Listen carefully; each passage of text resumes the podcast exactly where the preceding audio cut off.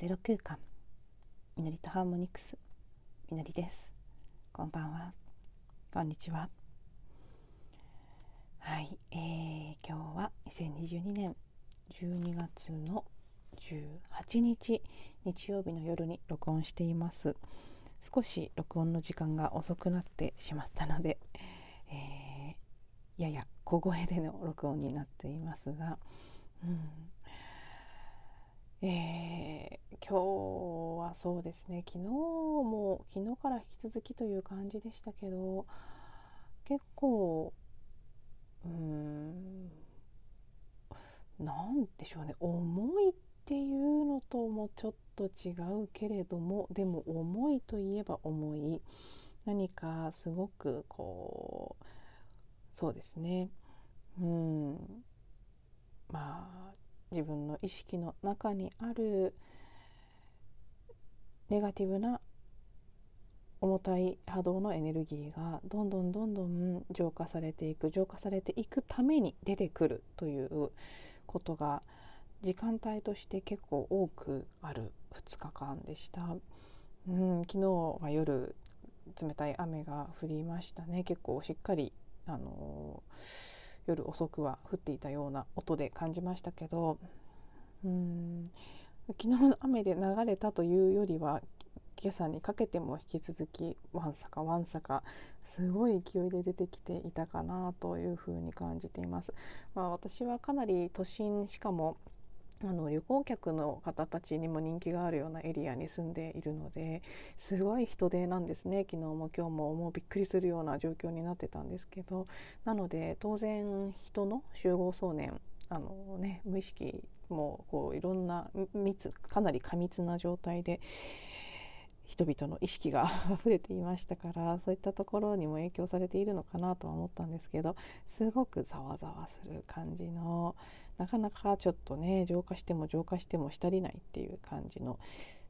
ややしんどい2日間ではありました。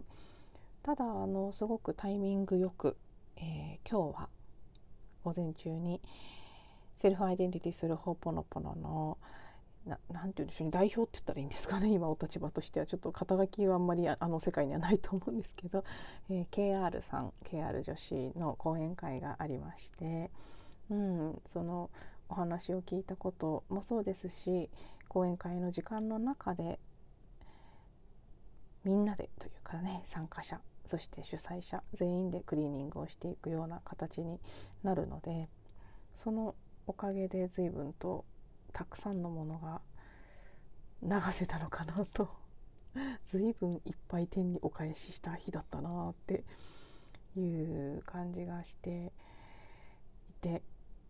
うん。あのその講演会を終えてとそのすぐに楽になったっていうことではないんですけど逆にクリーニングをしたことでもっともっと記憶が出てきたような感覚もあってずっとこうどよんとしたものはどこかつきまとう一日ではあったんですけどただ、うん、それを含めてもまあなおなんでしょうね。こう疲れはあるけれども必要な手放しができたのかなっていうふうに感じられる一日でもあり そういう意味では良かったとも言えるんですけどまずそうですね冒頭少しその KR さんの講演会から私が受け取ったことのごくごく一部をご紹介お話ししつつ少しその流れでクリーニングに関することをあの一つはっきりと出てきてるテーマがあるのでそれを時間の許す限りお話ししていっておそらく話しきれないので、えーと、明日の音声につなげていく形にしようかなと思っています。まず今日のあのほぽのぽの講演会の内容テーマがわからないということの、えー、クリーニングだったんですね。頭の便秘空海パという言葉で表現されるそうですけどそのね頭や心が自分自身の思考や感情でいっぱいになって便秘のように詰まった状態になっている。それに対してクリーニングをしていくということが大きな一つのテーマでした。なのでその「わからない」というキーワードがずっとうん回の間もなんて言うんでしょうね意識私自身の意識にも上っていましたし実際その分からないということをテーマに各自クリーニングをするような時間もあったのでそこでそのキーワードとそれに付随する思考や感情をいろいろ扱っていったんですけどうーんそうですね、まあ、私自身すごく印象的だったことの一つはそのまさにワークで紙にクリーニングしたいことを書いていってそれをクリーニングして、えー、破って捨てるというプロセスがあるんですけどその時自分で書いていて気がついたことですね。あの私にとってこの「わからない」ということはすごく身近なクリーニングテーマです。私結構わからない人なんですね。あのこれは人に人のタイプによると思いますけど自分が何をしたいのかとか、うん、どうどういうふうにありたいのかとかいろいろこの自分はこうであるということをはっきりたくさん分かっていると思っている人と 私みたいに全てがあやふやな感じがして自分は何だか分からないっていう人と、まあ、それぞれねあのグラデーションであの2つに分かれるというよりはいろんな度合いそれぞれの人ごとにもちろんその人の中でも人生のステージごとにいろいろなえー、分かる度合い分かってない度合いみたいなのがあると思うんですけど私は結構もう本当に昔から何も分からない人なんですね。子供の頃から自分の将来の夢とか聞かれちゃうともう分からなくて固まっちゃうっていうのはずっとありましたし就職活動の時であれ会社員の時であれ今もそうですね会社を辞めてからのこの8年間の間もずっと自分が何がしたいのかわからないとか自分が何者だかわからないとかうんいろんなことがわからないでいる。どうしたいかとかもあんまりはっきりわからないんですね。で、まあ、そこにはねいろんなことが付随しているのでちょっとここではこれ以上深くそのことには入っていきませんけどなので私にとってはとても身近な、うん、トピックだった。わからないということ特にここ最近もすごく強く感じていました。自分がこれから将来どうなっていくのかがわからない。仕事も何をしていくのかわからない。住む場所もどうなっていくのかわからない。いろんなわからない要素が最近この数ヶ月とてもたくさん出てきていて日々日々大きな不安であったり焦りであったり恐怖であったり早く決めなきゃいけないという思いであったりそしてついつい分かりたいがゆえに考えすぎてしまったりということをだいぶ 続けていたので、まあ、本当にタイムリーにこのテーマの講演会があってよかったなというふうに感じているんですけどわからないことだらけなんです 今簡単に言うと。なんかそのわからないっていうことに日々悶々としている。うんそして分かりたいという気持ちがあるから焦っているっていうのは結構もうずっと慢性的に続いています。でもちろんそのねわからないということをテーマにクリーニングするので回の中でいくつかあの質問？こういう質問でこうなんて言うんでしょうねクリーニングのヒントというかこんな風に自分に問いかけながらクリーニングしたい感情であったり思考だったりをこう書いていってくださいねっていうのがあるのでそのこう書かれている提示されている問いを見ながらいろいろ書いていったんです私もクリーニングの時間に。わからないじゃあ分からないっていうことに付随してどんな感情があるのかなとかですね。それは割と何て言うんでしょうね。自覚があって不安とか恐れとか焦りとかうんあと後悔とか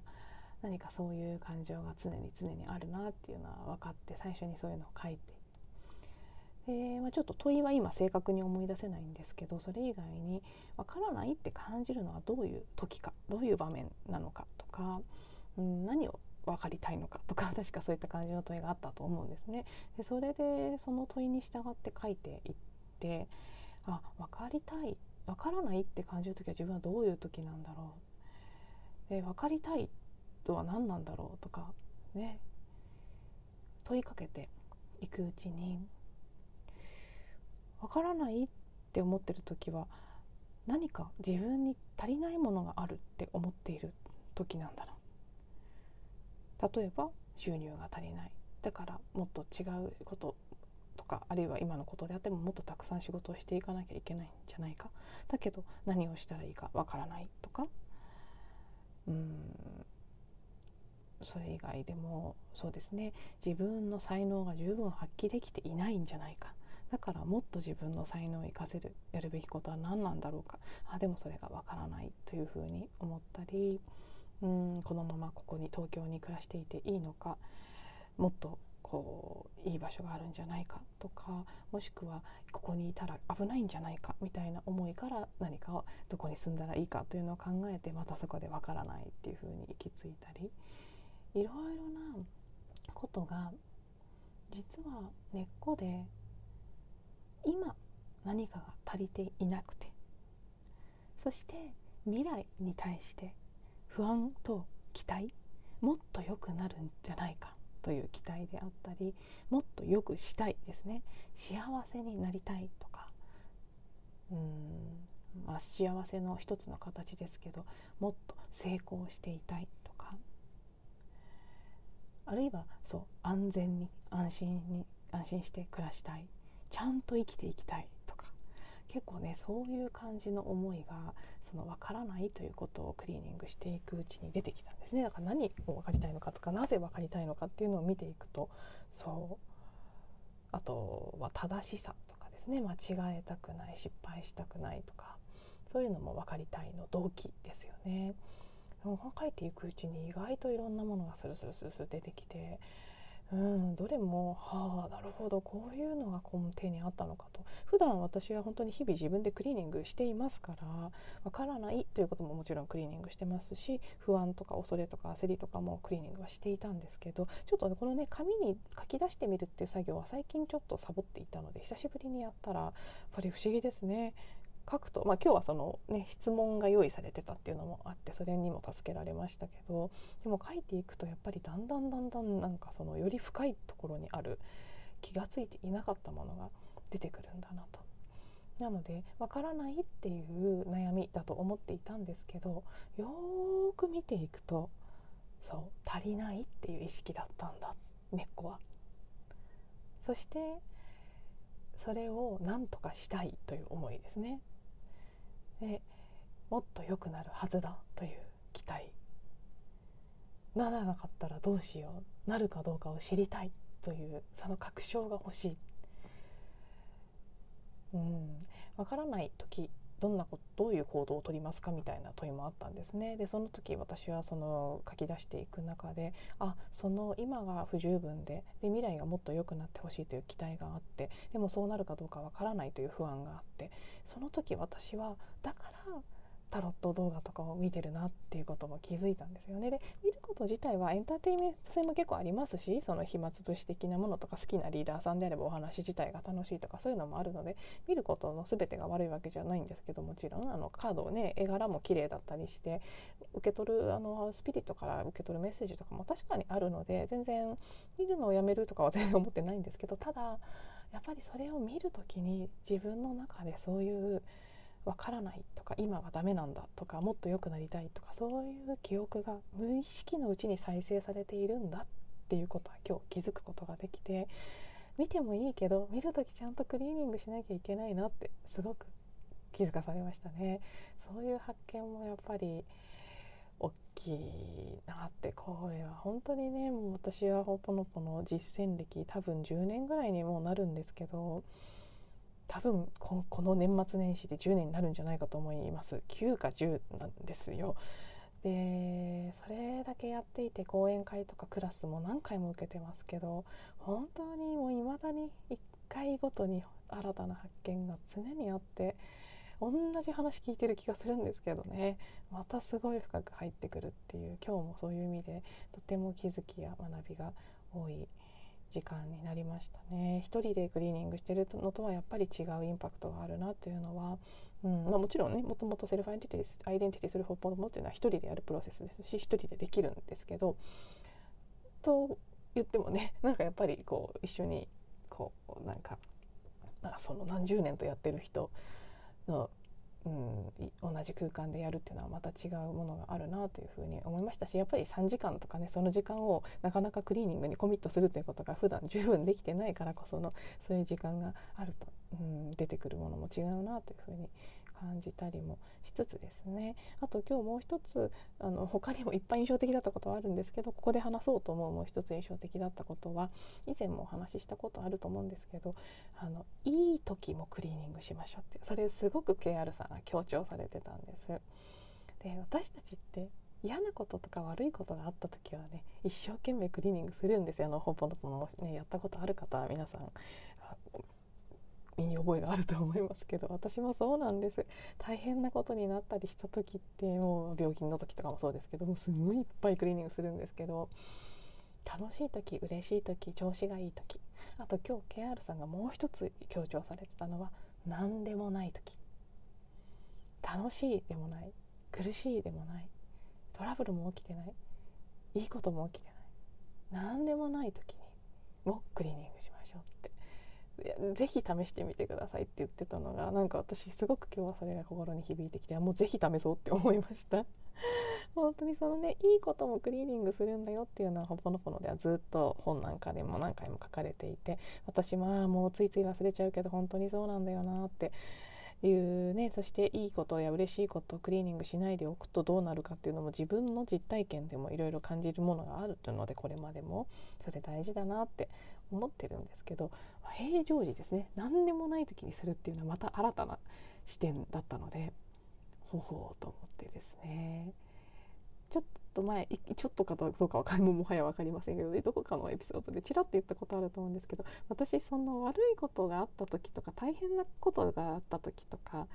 もちろんあの日常で朝クリーニングをするとか今日のスケジュールクリーニングするとかそういうのはいいでも悪いでもなくやってますしブルーソーラーウォーターを飲むとかあの別に何が何何があってもなくてもしてることとかはあるので平常時にクリーニングし思ってるよりはしてるのかもしれないですけど してるっていう認識ではしてなかったんですね。でやっぱりその悪い時だけやるっていうのだとクリーニングしてほしい時悪いこと起きますよね。してほしい時とかする必要がある時。である日ふっと思ったことがあったんですよ。私なんか悪いことあった時しかクリーニングしないから悪いこと悪いことって言ったらおかしいな。悪いことそんな起きてないんですけどなんか落ち込んだりすることっていうか気分が下がること。なんか下がった時にしかクリーニングしないから下がるんじゃないかいい時とか普通の時にクリーニングしてたらもしかしてこれ必要なくなるんじゃないかって考えたわけじゃなくふっと思った日があったんです。で、まあ、それはそうかどうか分かりませんけどなんとなくねそんな気がした日があって今日改めてその KR さんの話を聞きながらああそんなこと思った日あったなって。うん、でその KR さんが楽しそうに「ぜひ試してください」って言ってたのを聞いてああなんか私言われてる気がすると思いながらですね。ほんとそれをちゃんと試してみたらもうちょっとこう起きてくることというか自分が体験することが変わってくるんじゃないかななんて思ったりもしまして。はい。まあそんな発見がありですね。もう早速今日今この瞬間からもうこういう講演会とかに出ると改めてああそうだったそうだったっていろいろ思い出してちゃんとクリーニングしようって思うんですけど、まあ、ちゃんとっていうのはちょっと表現が変かもしれないですけど、うん、もっとできるなっていう感覚になるんですけどね。そしてしたいなっていう感じになるんですけど今日はそんな感じですね。なのでもうお話しながらもずっと今日の講演会の中でゲアルさんがシェアしてくれたクリーニングツールを使いながらクリーニングを続けているという感じです。はい、そして、えーと、そうですねこの流れでクリーニング関連のちょっと今私の中で大きく出てきてるテーマが一つあるのでお話しようと思ってたんですけどもうこれだけで20分になってしまったので、うん、こちらの音声は一旦今日の講演会の内容のシェアというか私の感想のシェア ということで締めくくらせていただこうと思います。そして明日うん、あの明日の感覚で違うものが出てきていなければえっ、ー、とそうですね。ちょ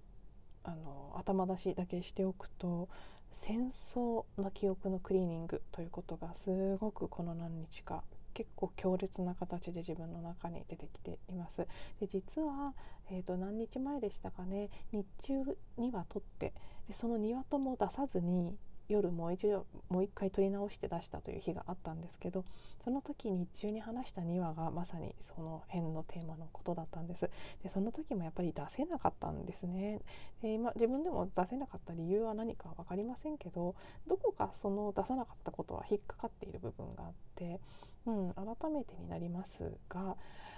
お話できそうだったらまた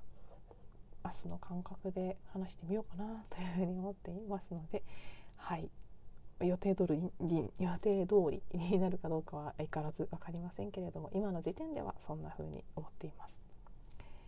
ということで今日も最後まで聞いていただいてありがとうございます。また次のエピソードでお会いしましょう。